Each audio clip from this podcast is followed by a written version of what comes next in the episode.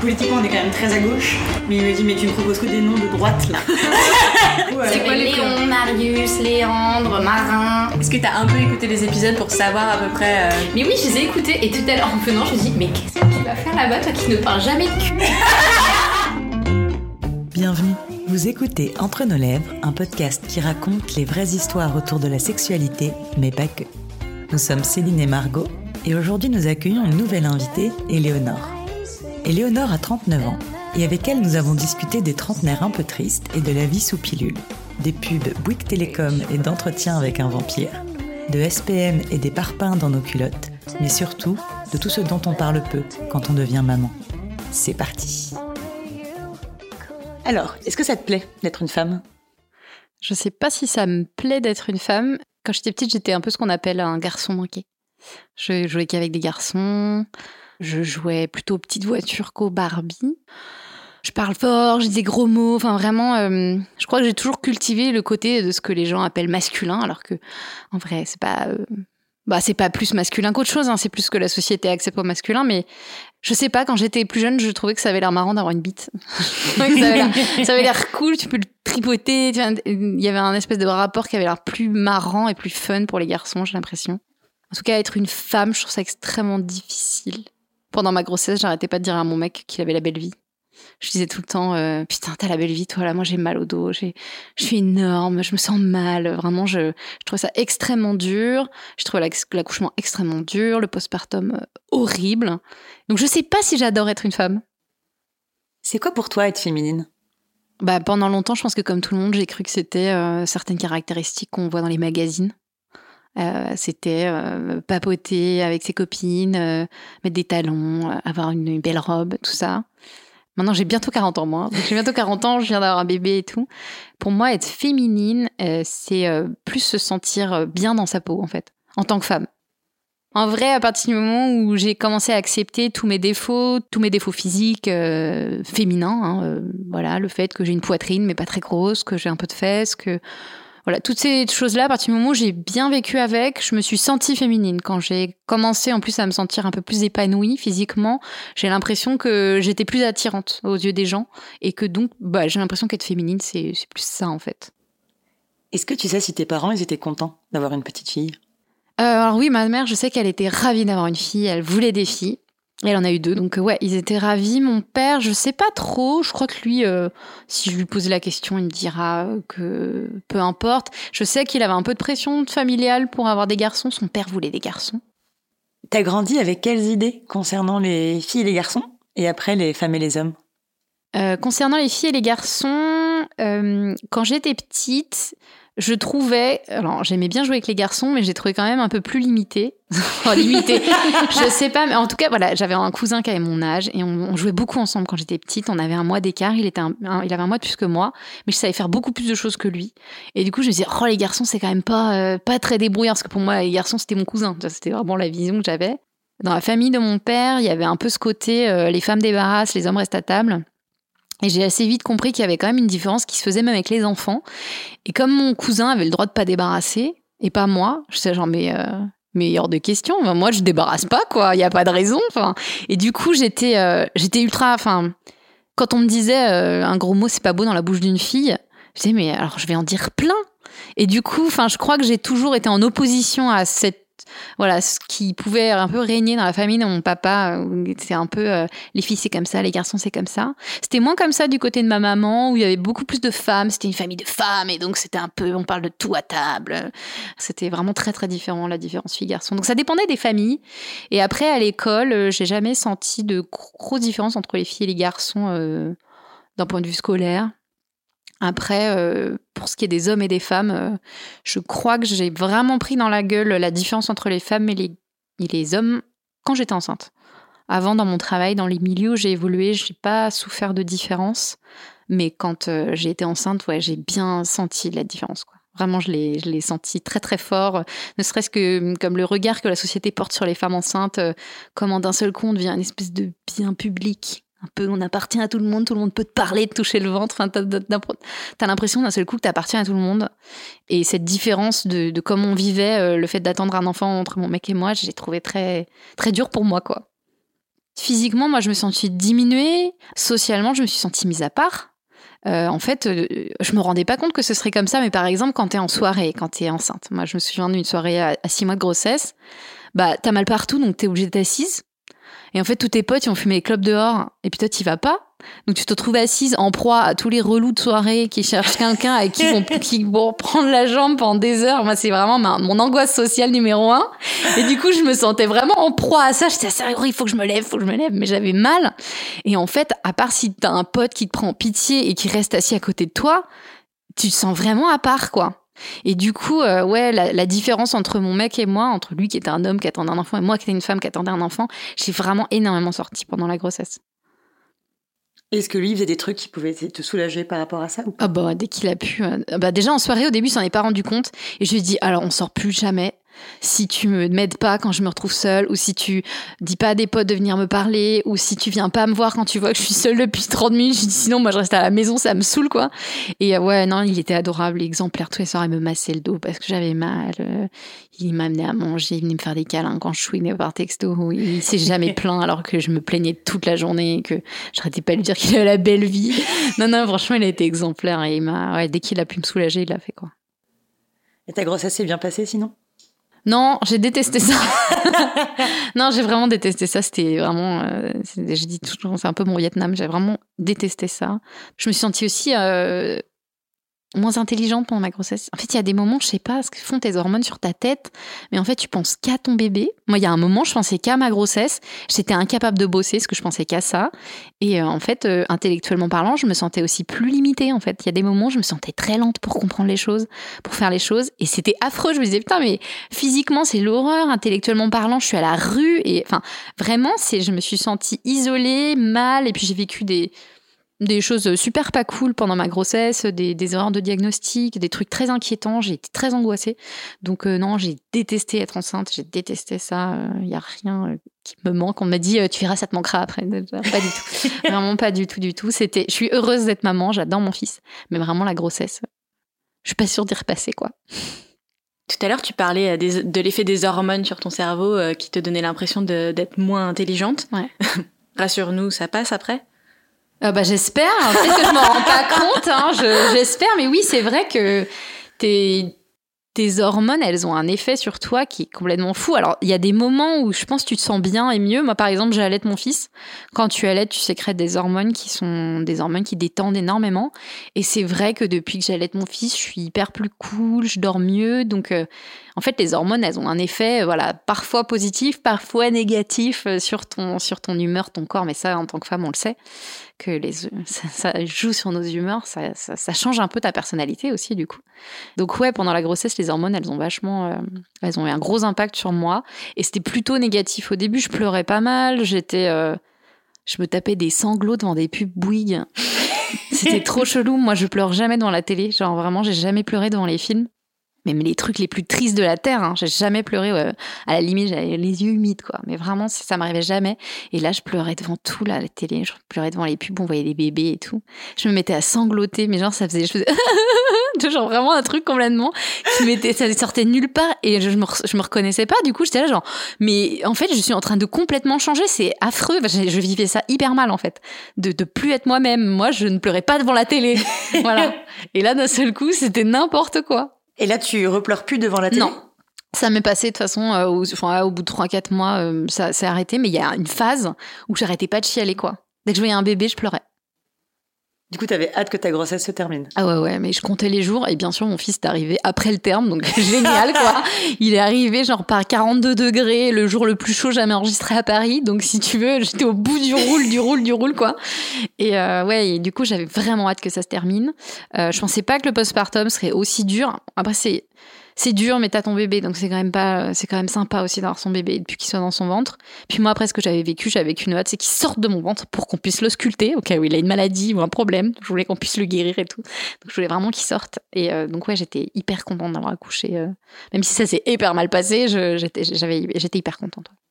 J'ai eu, euh, bah, j'ai eu un déclenchement, donc c'est pas ce que dont tu rêves quand tu as un...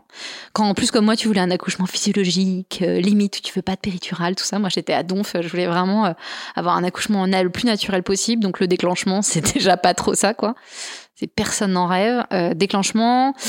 Ensuite, au bout de 12 heures, mon bébé, il avait pas l'air bien au monitoring, donc ils ont rompu la poche des os, elle était teintée. Ce qui veut dire, moi je le savais parce que j'avais bingé toutes les vidéos euh, sur l'accouchement euh, que je pouvais. Je savais que c'était césarienne obligatoire. Et en plus c'était césarienne, donc code orange, j'ai entendu en plus, je les ai entendus dire code orange.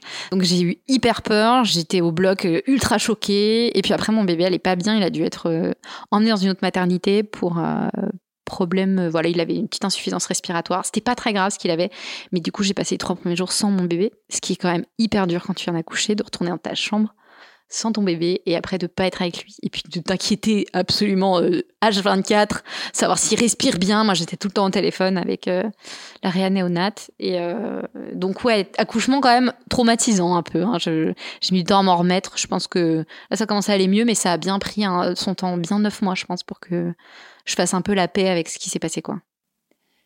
Et le postpartum c'est quelque chose que tu as vécu comment du coup? Bah, je pense comme toutes les femmes, hein, j'étais un peu, je me suis pris ça dans la gueule parce que tu, tu, on a beau te dire ça va être dur, tu réalises pas que ça va être aussi dur quoi. Et, euh, et encore, moi j'étais euh, ultra bien entourée. Mon mec a été super, il s'est occupé de tout, je pense, pendant plus d'un mois. Il faisait les courses, la lessive. Le matin, il, il emmenait le petit en porte-bébé pendant des heures pour que je puisse dormir. Ma belle-maman était là, sa mère était super, elle s'est trop occupée de nous, elle nous faisait à manger. Elle venait aussi s'occuper du petit, le bercer le soir quand il n'arrivait pas à dormir. Donc euh, j'ai eu quand même des conditions de postpartum vraiment super parce que j'étais bien entourée. Et quand même, ça a été dur quoi. J'avais ma cicatrice, donc ça fait mal en fait. Tu viens de te faire opérer quand tu viens de te faire ouvrir le bide quand même, mine de rien, c'est pas rien. Euh, donc j'ai pas eu les problèmes qu'ont les femmes qui ont accouché par voie basse, qui sont plutôt liées à des déchirures qui font mal et tout. Mais quand même, j'avais ma cicatrice qui disait que je pouvais pas trop porter mon bébé. Il faisait chaud, c'était l'été, c'était dur. Euh, on ne dormait pas, mon fils pleurait tout le temps, il voulait tout le temps téter et tout. On, on ne dormait pas, on était épuisés. Donc quand tu viens de te faire opérer, t'as besoin de te reposer. Mais non, quand tu dois t'occuper d'un bébé, c'est pas possible. Et, euh, et en plus, le bouleversement hormonal, il est hyper vénère. Moi, j'avais envie de pleurer pendant dix jours. Mon mec, il comptait les jours. Il me disait, j'avais vu un date, c'était dix jours. Et je comptais les jours parce que t'allais vraiment trop mal. J'arrêtais pas de chialer et tout. Je me sentais profondément mal, en fait. D'un seul coup, tu sais, tu te sens, mais tu te sens au fond du trou, quoi. En plus, tu rajoutes la fatigue, le trauma de l'accouchement. C'est genre, vraiment, tu viens de vivre, tu viens de te prendre un tsunami dans la gueule, quoi. Donc ouais, le, postpartum, je pensais pas que c'était aussi dur. Je sais pas comment on peut t'y préparer parce que c'est dur quand t'es enceinte, t'es déjà t'es déjà dans une condition où t'es pas bien, t'as peur, t'es inquiète, déjà t'as peur de l'accouchement, mais tu veux pas penser à l'après parce que t'as déjà quand même cette échéance-là qui te fait tellement peur que je vois pas comment on peut en plus te rajouter la couche du postpartum. Mais en vrai, comme quand tu sais pas, tu te le prends beaucoup plus fort dans la gueule. Tu sais pas que tu vas mettre des couches pendant, euh, bah, des, moi ça n'a pas été trop long, mais il y a des femmes pour qui ça dure trois semaines, quoi. Des espèces de trucs qui font 7 cm d'épaisseur dans la culotte, enfin la culotte, la culotte résille, là, le truc absolument affreux qu'on te file à la maternité. Bref, du coup, ouais, tu, tu penses pas que tu vas te mettre ça dans, tu vas te mettre ça dans la culotte, c'est vraiment énorme. Moi-même, euh, après l'accouchement, ils t'en mettent deux l'un par-dessus l'autre quoi. Ah c'est vraiment euh, ouais ah, t'as un parpaing dans la culotte. Ah, t'as un parpaing dans la culotte. Et c'est trop c'est vraiment c'est choquant. Et donc tu t'attends pas à tout ce truc. Déjà ton corps ne reprend pas sa forme tout de suite. Donc moi j'avais un bit de six mois pendant quelques jours en fait, tu, on te dit que ton ventre va pas dégonfler tout de suite, mais moi je pensais pas que c'était à ce point. Et du coup, en, tiens, quand tu te balades dans la maternité, tu vois les autres meufs, tu fais ah ok c'est bon, elles sont toutes comme moi. Mais au début, moi j'étais là mais j'ai un problème, mon ventre est trop gros. Donc entre ton corps qui a pas pris sa forme, les douleurs, le bébé qui pleure, euh, tu sais pas ce qu'il faut faire parce que t'es jeune maman, toi tu pleures, tes hormones elles te mettent en vrac, euh, tu, tu dors pas, enfin tout ça c'est quand même, tu mets un de ces paramètres là sur la gueule de quelqu'un, c'est dur. Mais alors tout ça ensemble, c'est, euh, tu te prends une vague dans la gueule qui est monstrueuse. Vous occupez quel rôle avec ton mec au sein de votre euh, foyer? Bah, on n'a pas vraiment de rôle on se partage le temps comme on peut, parce qu'on est tous les deux indépendants. Donc, euh, bah, des fois, je dis, oh là là, cette semaine, j'ai une semaine lourde, il va falloir que tu t'en occupes à tel moment. Il a un peu pris le chiffre du matin, euh, naturellement au début, parce qu'il savait que je passais des nuits horribles. Et puis, assez vite, on s'est dit, ça sert à rien qu'on soit crevés tous les deux. Toi, tu vas dormir là, moi, je dors avec le petit, et le matin, parce qu'à un moment, il faut survivre, quoi. C'est très bizarre parce qu'au début, tu sais, il y a cette espèce d'idée qu'un couple doit rester dans le même lit et tout. Et il y a un moment, il faut survivre en fait. Donc ça fait très bizarre quand même dans la vie d'un couple quand d'un seul coup, tu dors plus ensemble quoi. Ça, ça m'a fait bizarre euh, au début. Le couple en chie quand même quand tu viens d'avoir un bébé. Et encore, moi j'ai la chance d'avoir un conjoint qui est euh, indépendant, donc qui gère un peu ses horaires comme il veut. Il a pas dû repartir au bout de 11 jours. Toutes les nanas dont le mec repart travailler au bout de 11 jours, ça doit être d'une difficulté immense. Je sais pas comment elles font d'ailleurs, genre euh, elles méritent des médailles. Là, on parlait de toi, mais est-ce que tu te rappelles, toi, les rôles que tes parents occupaient dans ta famille? Euh, bah, Mes parents sont divorcés et euh, je me souviens pas trop de mon père à la maison. On vivait avec ma mère et mon père le voyait pendant les vacances, donc euh, j'ai pas grandi avec ces idées des rôles. J'ai même grandi dans des idées plutôt féministes que non, euh, c'est quoi ces conneries, qu'il faut qu'on débarrasse la table. Du coup, t'as plus grandi avec ta mère, c'est ça? Ouais, plus avec ma mère. Mon papa le voyait pendant les vacances. T'étais proche d'elle? Euh, Bah, pff, plus trop. Avec les années, on habite loin, on se voit pas souvent. Et puis là, quand j'ai eu mon fils, j'ai pas eu besoin de me faire aider par ma mère. Souvent, je sais qu'il y a des femmes qui se rapprochent de leur maman à ce moment. Moi, pas vraiment. J'ai toujours eu un caractère. J'ai toujours été très indépendante. Je suis partie de la maison dès que j'ai pu. Euh, j'ai fait d'internet ma et des copines en ligne, et des questions que je pouvais poser à des copines, euh, un peu ce qu'on ce qu'on reproduit de, des- des- de la transmission de la famille qu'on devait pouvoir avoir à une époque, je pense. Et quand t'étais petite, du coup, ou- ouais, enfant ou ado, ta mère, c'est quelqu'un avec qui tu pouvais discuter ou encore une fois, tu te tournais vers tes copines? Non, non, on avait euh, la parole était assez ouverte à la maison. Il n'y avait pas vraiment de sujet tabou. On savait qu'on pouvait parler de tout. Dans, dans ma famille, on pouvait parler de règles à table. hein. On pouvait parler de règles, on pouvait parler de, de sexe, on pouvait poser des questions. On savait que c'était euh, c'était open, quoi. Et ton premier souvenir par rapport à la sexualité, ce serait quoi? Ah, pff, alors moi, je, je crois que j'ai j'ai toujours été hyper curieuse du sexe. Déjà quand j'étais toute petite, petite, petite, je crois que j'ai dû masturber. euh, oh, je me souviens même pas. Je devais être vraiment, mais toute petite. J'étais enfant en fait, donc je me souviens même pas quand. Mais c'est marrant parce que c'est un truc dont on parle peu, mais les enfants ils ont une sexualité. Hein. Et, euh, en fait, euh, moi j'ai toujours été curieuse de ça, intriguée par ça. J'étais même hyper impatiente que ça m'arrive quand j'étais ado. Mais moi, j'ai un peu eu le syndrome de Claudia dans Entretien avec un vampire. Je sais pas si tu Ouais, vois. si, là, si, là. si, si, ouais. Claudia, c'est une femme dans un corps d'enfant et elle en souffre. Et moi, c'est un peu ça. Moi, j'étais petite, j'avais pas trop de poitrine, j'avais, enfin, j'avais pas un peu les atouts euh, qu'il fallait pour être attirante. Et dans ma tête, moi, j'étais hyper intriguée par le sexe et j'étais hyper attirée par les garçons. Mais par contre, j'avais pas du tout, j'avais, je pense que je les attirais pas du tout, je les intéressais pas. Et c'était une vraie souffrance parce qu'il y avait un gros décalage entre mon corps et mon esprit, quoi. Et donc ça, c'est ça, c'est un souvenir. Ça, c'est un souvenir, c'est cette frustration de pas être en phase, quoi. J'ai mis du temps à, à- à sentir que j'étais attirante dans, le, dans les yeux des garçons. Je crois que ça a dû arriver. J'étais au lycée, je devais avoir 16-17 ans quand je me suis rendu compte. Parce que moi, j'avais pas, j'ai pas trop, trop de poitrine et j'avais l'impression qu'il y avait que ça qui intéressait les garçons. Et j'ai découvert à 17 ans que j'avais des fesses et qu'en fait, ils regardaient mes fesses, mais je les voyais pas parce qu'ils étaient derrière moi. et en fait, j'ai découvert que quand j'allais au tableau, euh, on matait mon cul euh, au lycée et, et je m'en suis rendu compte très tard. Vraiment très tard, quoi. Et t'étais contente Mais grave, ah putain, mais oui, enfin ça y est, je suis attirante aux yeux des garçons. C'est vraiment, j'attendais ça quoi. Donc euh, moi j'étais, euh, j'étais hyper curieuse et attirée par le sexe depuis très jeune et ça a mis quand même son temps quoi. Est-ce que tu te souviens euh, les supports qui ont aidé ton éducation sexuelle, si c'était euh, ce que te disaient tes amis ou alors le porno ou alors pff, alors là, je saurais pas. Je pense que c'était quand même, il y avait pas mal. On pouvait en parler à ma mère, donc je posais des questions.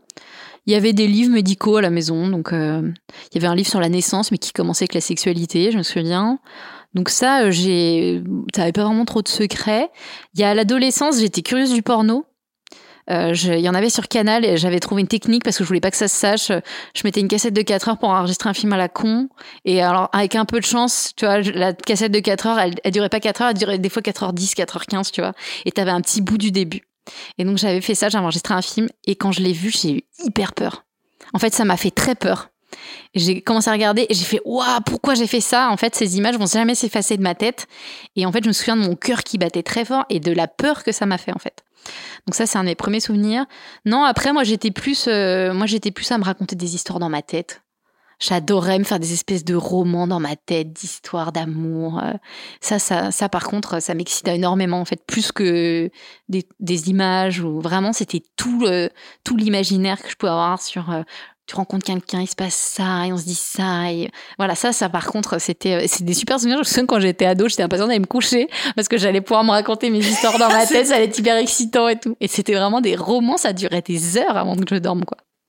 Tu disais juste que, que le porno, ça t'avait fait peur. Est-ce que c'est une image qui est restée jusqu'au moment où t'as eu ta première fois ou t'as réussi à la mettre de côté? Ouais, non, non, j'ai complètement réussi à la mettre de côté. Et puis moi, j'ai eu vraiment, j'ai eu, j'ai une vie sexuelle vraiment, je pense, j'ai eu beaucoup de chance.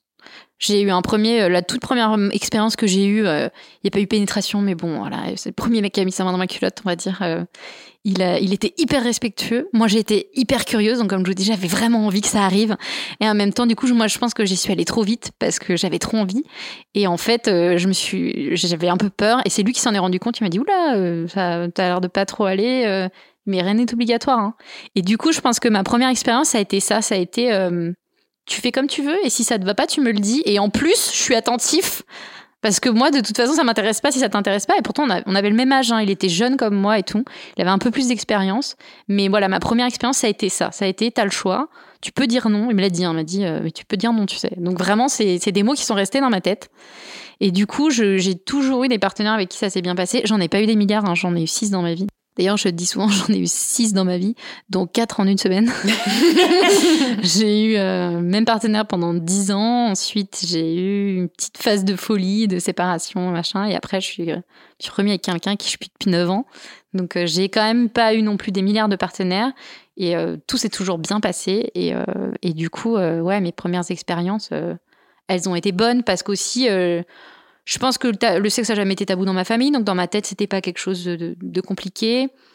J'ai assez vite mis de côté les choses qui me faisaient peur, comme le porno. Euh, et puis, le premier partenaire avec qui j'ai été m'a bien orienté quand même sur la suite. Et euh, mon premier copain, c'est moi qui l'ai un peu traîné dans la chambre parce que lui avait peur, il était jeune et tout. Mais euh, du coup, j'ai toujours eu un rapport plutôt bon avec avec le sexe, il y a jamais, j'ai pas eu de mauvaise expérience en fait. Et j'ai l'impression maintenant quand j'entends parler des copines que, bah, en fait, j'ai de la chance, que c'est quand même rare, que c'est quand même assez souvent qu'il y a des expériences difficiles. Et je me sens assez chanceuse de ne rien avoir vécu de ce type, quoi. Et ta première fois, elle était chouette? Euh, ouais, elle était carrément chouette. Je m'étais préparée, j'avais pris, j'avais été allée me faire prescrire la pilule, tout ça. Enfin, vraiment, euh, sexuellement parlant, ça a pris son temps parce qu'on était jeunes et qu'on apprenait ensemble. Mais il euh, n'y a pas eu de peur, il n'y a pas eu de hum, douleur, il n'y a pas eu de, il y a eu rien, il y a eu que du, euh, bah on s'aime, on sait pas ce qu'on fait, on est un peu mignon. mais euh, ouais, du coup c'est un bon souvenir. Ouais. Je sais que j'ai eu de la chance. Tu parlais de ta première fois et de la prescription de la pilule. Du coup, est-ce que quand tu as décidé de commencer ta vie sexuelle, tu as pu en parler à tes parents, tu as pu facilement te faire prescrire la pilule et c'était facile? Ouais, c'était euh, ma mère nous avait toujours dit les filles, si vraiment à un moment ça vous, ça vous prend, vous me le dites, vous allez chez le médecin, vous allez prendre la pilule, c'est important que vous fassiez attention et tout. Donc pour moi c'était euh, c'était un peu une pas une obligation, mais enfin si, je pense que la génération d'avant pour eux c'était tu prends la pilule, il n'y a pas d'autre choix quoi. Et donc euh, je, l'ai pris quand j'avais quand j'avais 18 ans, je me l'ai su fait prescrire facilement. De toute façon j'avais 18 ans, donc j'avais le droit. Même avant, je crois qu'on peut, je sais plus à quel âge, mais bon, bref. Et euh, c'est bien qu'on en parle parce que c'est un sujet qui a été en fait vachement important dans ma vie, euh, parce que j'ai, euh, je l'ai prise pendant 10 ans, sans trop me poser de questions. Et en fait, ça a eu un gros impact sur ma vie sexuelle sans que je m'en rende compte, puisque quand on me l'a prescrit, en fait, quand on te l'a prescrit, on te dit pas tout ce qu'il peut y avoir avec la pilule on t'explique comment ça marche. Moi, le médecin que j'ai vu était très bienveillant. En plus, il expliquait tout avec des petits dessins, euh, comment ça marche, quoi. Mais on t'explique pas que ça peut avoir un gros impact sur ta personnalité parce que, bah, je sais que ça fait, c'est récent qu'on considère que nos hormones sont un peu notre personnalité. Et donc, je l'ai prise pendant dix ans et un jour, ça m'a pris. J'ai lu un, j'ai lu un article d'une meuf qui parlait de ses SPM qui disait que c'était horrible, qu'elle était mal et tout. Elle racontait ses SPM et je me suis rendu compte que je savais pas ce que c'était je ne sais pas ce que c'est que des SPM. Je découvre ce mot, je découvre ce que c'est et tout. Le SPM, c'est le, syndrome prémenstruel. Hein. Euh, du coup, j'avais l'impression que c'était quelque chose de pas, euh, pas marrant, vraiment dur. Mais je sais pas, j'avais l'impression qu'il manquait quelque chose dans ma vie, euh, d'avoir été privée d'un truc. Et je sais pas ce qui m'a pris. J'ai décidé d'arrêter la pilule. J'étais bon avec mon copain, c'était le même depuis euh, dix ans. Et je lui ai dit bah j'ai envie d'arrêter la pilule. Euh, je, voilà, j'aimerais arrêter. Et il a pas du tout. il a dit ok, bah, c'est comme tu veux, hein, c'est ton corps, tu fais ce que tu veux. et du coup, on est passé au préservatif. J'ai arrêté la pilule. Et ma vie a changé en fait. Un an après, j'ai mis du temps à me rendre compte que c'était suite à l'arrêt de ma pilule. J'ai arrêté la pilule. Quelques mois genre après, je me suis fait, je me suis teint les cheveux en rouge, je me suis coupé la frange, j'ai changé de tête quoi. Et après, j'ai quitté mon boulot, je suis devenue indépendante. Et après, j'ai quitté mon mec avec qui j'étais depuis 10 ans. J'ai complètement changé de vie, quoi, en, très peu de temps. Et en fait, j'ai longtemps cru que c'était suite à mon changement de coupe de cheveux. Et il y a pas très longtemps, j'ai lu un bouquin qui s'appelle euh, Your euh, Brain on Birth Control de Sarah Hill, qui est euh, psychologue de l'évolution, je crois. Et là, en lisant ce livre, je me dis, mais en fait, ma vie, elle a changé, mais pas parce que j'ai changé de coupe de cheveux, mais parce que j'ai arrêté la pilule, en fait. Et en arrêtant la pilule, je me suis sentie une espèce de nouvelle confiance en moi. D'un seul coup, euh, j'étais plus audacieuse. J'avais, euh, ça faisait dix ans que j'étais dans mon couple et que je pense que je m'étais pas enfermée, mais j'étais dans, une zone de confort que j'arrivais pas à quitter. Euh, j'avais peur des autres hommes, en fait. J'avais peur de la sexualité pouvait y avoir quand on n'est pas en couple, en fait. Euh, les filles qui parlaient des coups d'un soir, des trucs, moi, ça me faisait un peu peur, en fait. Je disais, ah, c'est bizarre, chez quelqu'un qu'on connaît pas et tout. vraiment, ça me paraissait très bizarre. Ça me faisait très peur.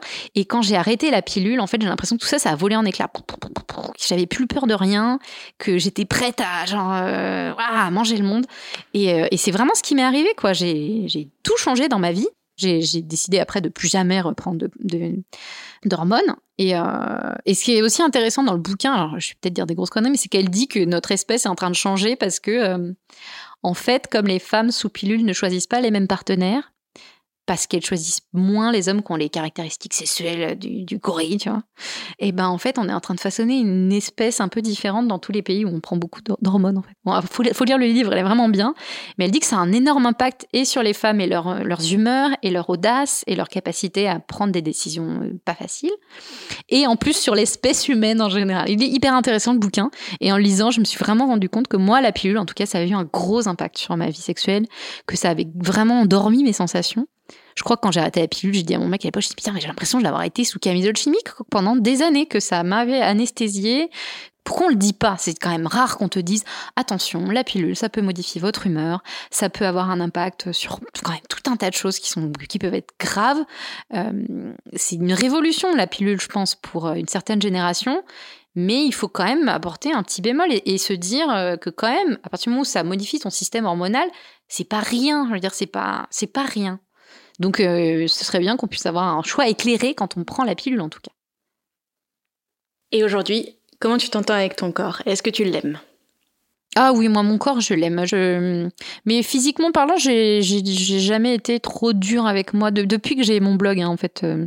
surtout euh, le fait de me confronter à des critiques, à des gens qui vont te dire des trucs quand même assez méchants sur toi au début, tu les prends un peu dans la gueule. Au bout d'un moment, tu fais oui, bon, bah, cette personne doit avoir une vie très triste. tu te dis que bon, voilà, c'est pas très grave. Et donc, ça, moi, ça m'a aidé parce que j'étais très complexée. Moi, j'ai une bosse sur les nez, je détestais mon nez, je j'aimais pas ma peau. Enfin, vraiment, j'étais complexée quand j'étais ado parce que j'avais pas aussi un corps de femme. J'avais euh, petite poitrine, j'étais toute mince, toute petite. J'avais un peu un corps d'enfant, d'ado, quoi. Et euh, j'ai appris toute seule, ouais, avec, euh, en me confrontant au regard des autres, euh, au regard bienveillant. Hein. C'est-à-dire qu'il y a un moment, quand même, les critiques, j'ai appris à aussi à un peu les, mettre de côté. Et, et ouais, du coup, le fait de, de, de, montrer mon visage en ligne, ça m'a beaucoup aidé. Et j'ai commencé vraiment à me sentir bien, à me trouver jolie quand j'ai arrêté la pilule. Hein. Et puis là, euh, le fait d'avoir pris de l'âge aussi, je pense qu'à un moment, tu je la paix aussi parce que tu dis que ça te fait quand même du bien. La grossesse, ça m'a roulé dessus là. Maintenant, du coup, euh, je me dis putain par rapport à, tout ce que, ouais, tout ce que j'ai vécu à ce moment-là, maintenant ça va. Et du coup, euh, mon corps me, voilà, je, je, le, je, le, trouve mignon quoi. Mes seins ont changé, mon ventre a changé, mais, mais voilà, c'est un peu les stigmates. Enfin, c'est ouais, les, les, petites cicatrices de ma grossesse. Du coup, je les, je les vis plutôt bien. Les cicatrices, je trouve pas ça affreux en fait. Je trouve que c'est vraiment des, des, marques qu'on porte qui sont plutôt belles, euh, qui prouvent qu'on a vécu quoi, des choses en fait. Vieillir, c'est quelque chose qui te fait peur ou pas? Oui, ça me fait peur parce que je sais pas comment je vais le vivre en fait. C'est plus cette question, c'est de me dire est-ce que je vais l'accepter ou est-ce que je vais mal vivre le fait de changer encore une fois, le fait d'avoir mon visage qui change, d'avoir euh, mon corps qui change, d'avoir tout un tas de désagréments? En fait, je vais encore ramener ça à la grossesse, mais j'ai l'impression que la grossesse, c'est un petit aperçu de la vieillesse. T'as l'impression que d'un seul coup, t'es diminué physiquement, que t'as des douleurs que, voilà, qui sont nouvelles, avec qui il faut que t'apprennes à vivre. Euh, tu te sens un peu à part. Enfin, j'ai l'impression que voilà, la grossesse pour moi c'était un petit aperçu de des petites choses que tu peux vivre quand tu quand tu seras impotente. Quand tu vieillis et qui vraiment en fait euh, en fait le fait que ton corps puisse plus te supporter comme tu as l'habitude, que tu aies des douleurs nouvelles, et tu te dis ah j'ai quand même un petit aperçu quoi. L'incontinence aussi, c'est enfin Hmm. tu vois c'est tu dis putain en fait euh, quand même quand t'es une femme ça on te le dit pas assez mais euh, moi j'ai alors j'ai une césarienne donc je suis quand même mon périnée a pris un petit peu avec le poids, mais quand même beaucoup moins que quand t'as une tête de bébé qui t'est passé par là, tu vois. L'incontinence chez les femmes, on en parle peu et c'est dommage parce qu'en fait, il faut le savoir. euh, Ça peut quand même te toucher euh, quand tu vieillis, mais genre euh, pas si vieille que ça. hein. Donc moi, c'est plus ces choses-là, tu vois. L'incontinence que t'as quand t'es enceinte, tu vas faire pipi tout le temps.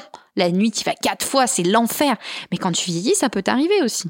Donc en fait, tout ce petit aperçu, tu vois, je l'ai bien enregistré. C'est ça qui me fait peur dans la vie. C'est plus ça qui me fait peur qu'autre chose. Quel rapport t'entretiens toi avec tes poils? Bah, quand j'étais jeune, c'était l'horreur. hein. Pour moi, il fallait que ce soit impeccable des jambes. Si j'avais un poil qui dépasse, j'ai l'impression qu'on ne voyait que ça. Quand tu y repenses, c'est ridicule, mais moi, vraiment, j'avais l'impression que je, je- j'étais nue dehors si j'avais un poil sur la jambe, quoi. Donc, je me suis épilée euh, comme une dingue euh, toute. euh, Au début, je m'épilais parce que ma mère me disait faut pas vous raser, sinon ça va être l'horreur. Bien sûr, avec ma sœur, on s'est rasé assez rapidement. Et moi, j'ai la peau très sensible, donc ça me faisait mal. Donc que je rase ou que j'épile, ça repoussait, ça faisait des petits boutons, ça me faisait ultra mal, c'était l'enfer. Et du coup, j'ai fait de l'épilation définitive euh, quand j'avais 30 ans. Parce qu'en fait, ça me faisait vraiment mal que j'épile ou que je rase. En fait, ça repoussait en faisant des boutons systématiquement. Ça me faisait ultra mal. Donc, j'ai décidé d'investir. C'était une très bonne, un très bon investissement. Il me reste quelques poils sur les jambes qui, que je laisse pousser. J'en ai quand même quelques-uns, mais bon, franchement, ça se voit pas trop. Euh, et en fait, euh, bah, maintenant, je m'en fous. En fait, je pense que si, ado, j'avais su qu'un jour j'aurais ça sur les jambes, franchement, ça m'aurait horrifié, quoi. Et maintenant, je me fiche un peu la paix avec ça. Il y a une année où j'avais décidé de me laisser pousser les poils sous les bras parce que, en fait, ils me dérangeaient pas, mes poils sous les bras. J'ai trouvé doux et tout. Enfin, je les avais laissés pousser. C'est pareil, c'est quand j'avais, ouais, quand j'ai arrêté la pilule. tous, les, trucs que j'avais quand arrêté. J'ai laissé pousser mes poils sous mes bras. Et en fait, j'ai pas supporté le fait que les gens regardent le fait que j'ai des poils sous les bras. Moi, franchement, j'aimais bien avoir les petits poils sous les bras. Je les aimais bien, je les trouvais mignons.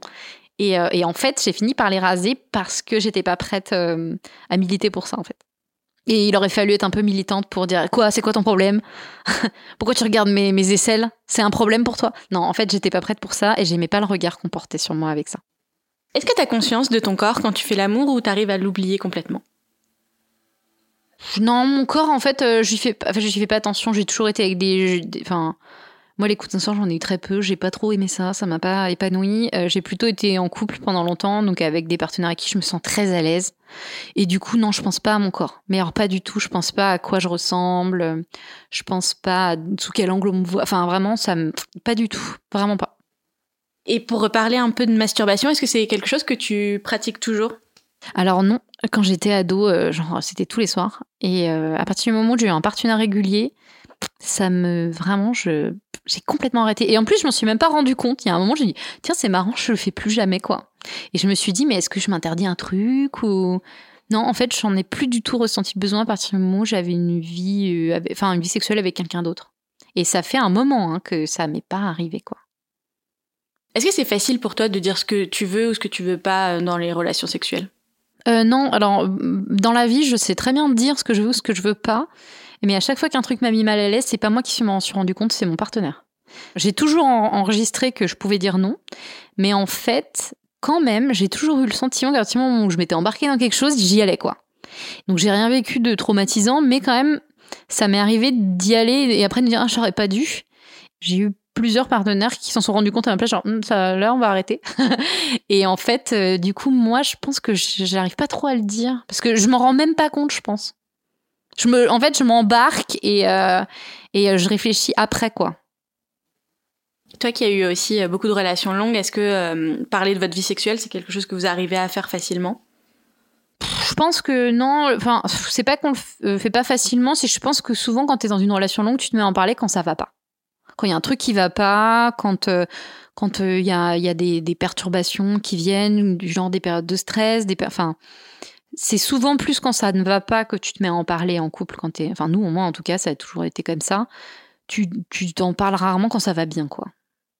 Puis après ça dépend, il peut y avoir des phases où euh, c'est pas gênant quand tu t'es installé dans une relation, euh, tu, tu te sens plus vraiment. Enfin, moi en tout cas, je me suis jamais sentie d'obligation. Donc, des périodes où tu es très comblé par quelque chose qui te prend beaucoup de temps dans ta vie, euh, moi, créativement parlant, des fois, ça a pu m'arriver des périodes où, créativement parlant, j'étais ultra comblée, où du coup, j'avais un peu moins de libido. Euh, du coup, c'est ouais, c'est plus quand c'est plus des vagues en fait quand tu es dans une relation longue. Tu sais qu'elles vont revenir, qu'elles vont partir, qu'elles vont revenir. Enfin, en tout cas, moi, je trouve ça assez serein, quoi. C'est cool. T'as besoin d'être amoureuse pour faire l'amour ou pas? Je crois, parce que je sais que j'ai toujours préféré euh, les rapports sexuels euh, quand j'étais avec quelqu'un dont j'étais amoureuse. Et en plus, euh, la période, ma petite période folle où, j'avais décidé de me taper des mecs, ça a duré deux semaines, tu vois. Donc, je suis sortie de dix ans de relation en me disant ah je vais vivre la folie et tout je vais vivre ce que vivent les, les femmes depuis enfin, moi depuis que j'avais 18 ans j'étais avec le même partenaire et j'avais 30 ans donc en fait moi ma seule expérience du de la drague et tout, ça, c'était le lycée, quoi. Donc c'était très bizarre. En fait, ce que j'ai pas aimé, c'est que je trouvais que les mecs de mon âge, les trentenaires, j'ai trouvé triste à mourir. Et du coup, je me suis j'ai surtout couché avec des mecs plus jeunes que moi. J'ai trouvé ça marrant, mais pas dingue non plus. En fait, je préfère vraiment être dans une relation qui se construit euh, et ça se construit avec quoi. Et comment tu l'as rencontré du coup ton nouveau partenaire?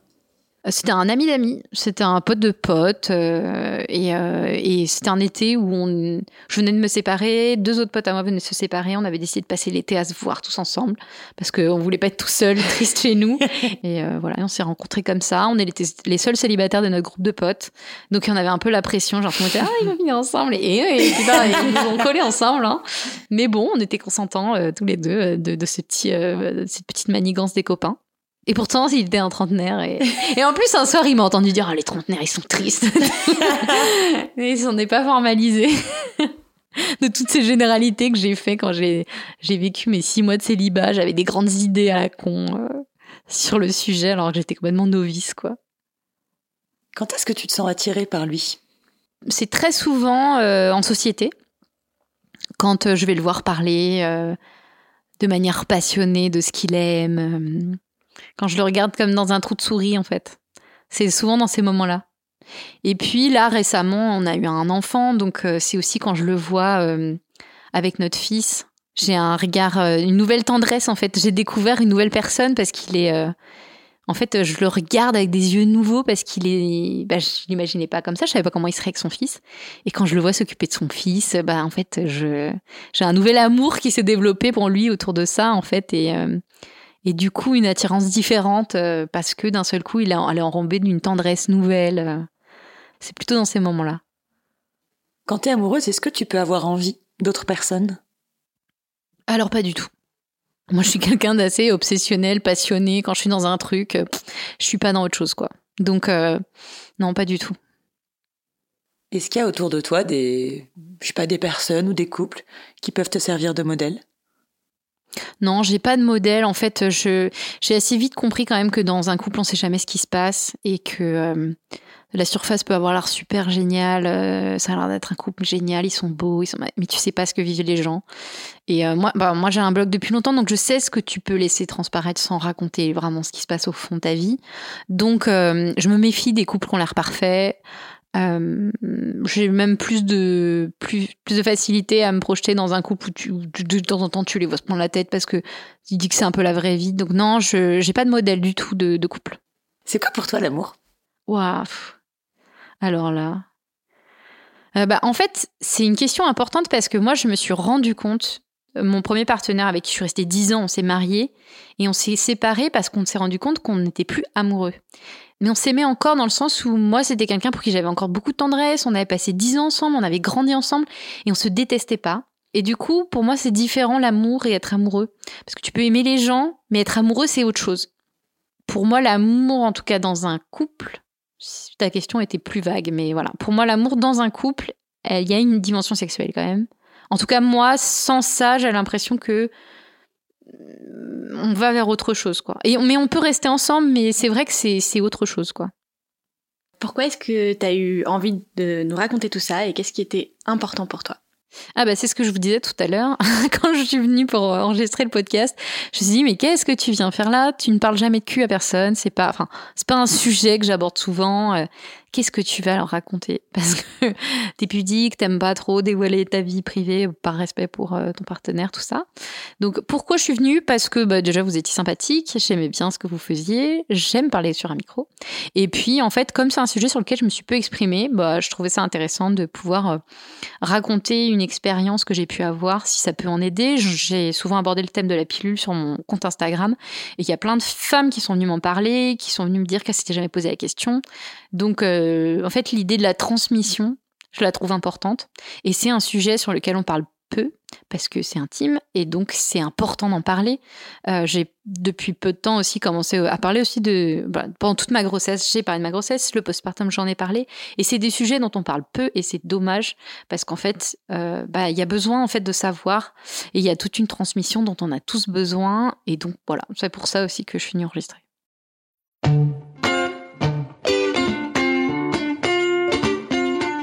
Pour ne pas rater le prochain épisode d'Entre nos lèvres, abonnez-vous à ce podcast. Vous pouvez également nous suivre sur Instagram, Facebook et Twitter, at Entre nos lèvres, ou sur notre site internet entrenoslèvres.fr où nous écrivons aussi. Et n'oubliez pas de vous inscrire à notre super newsletter. Tous les 15 jours, à l'annonce du nouvel épisode, on partage avec vous 5 chouettes recommandations. Des livres, des films, des articles, tout ce qui nous a plu ou touché ces derniers temps. Promis, c'est cool. Ah oui, et puis le montage et le mixage de cet épisode ont été faits par Claire Sarfati et la musique du générique par Martin de. Allez, à dans 15 jours.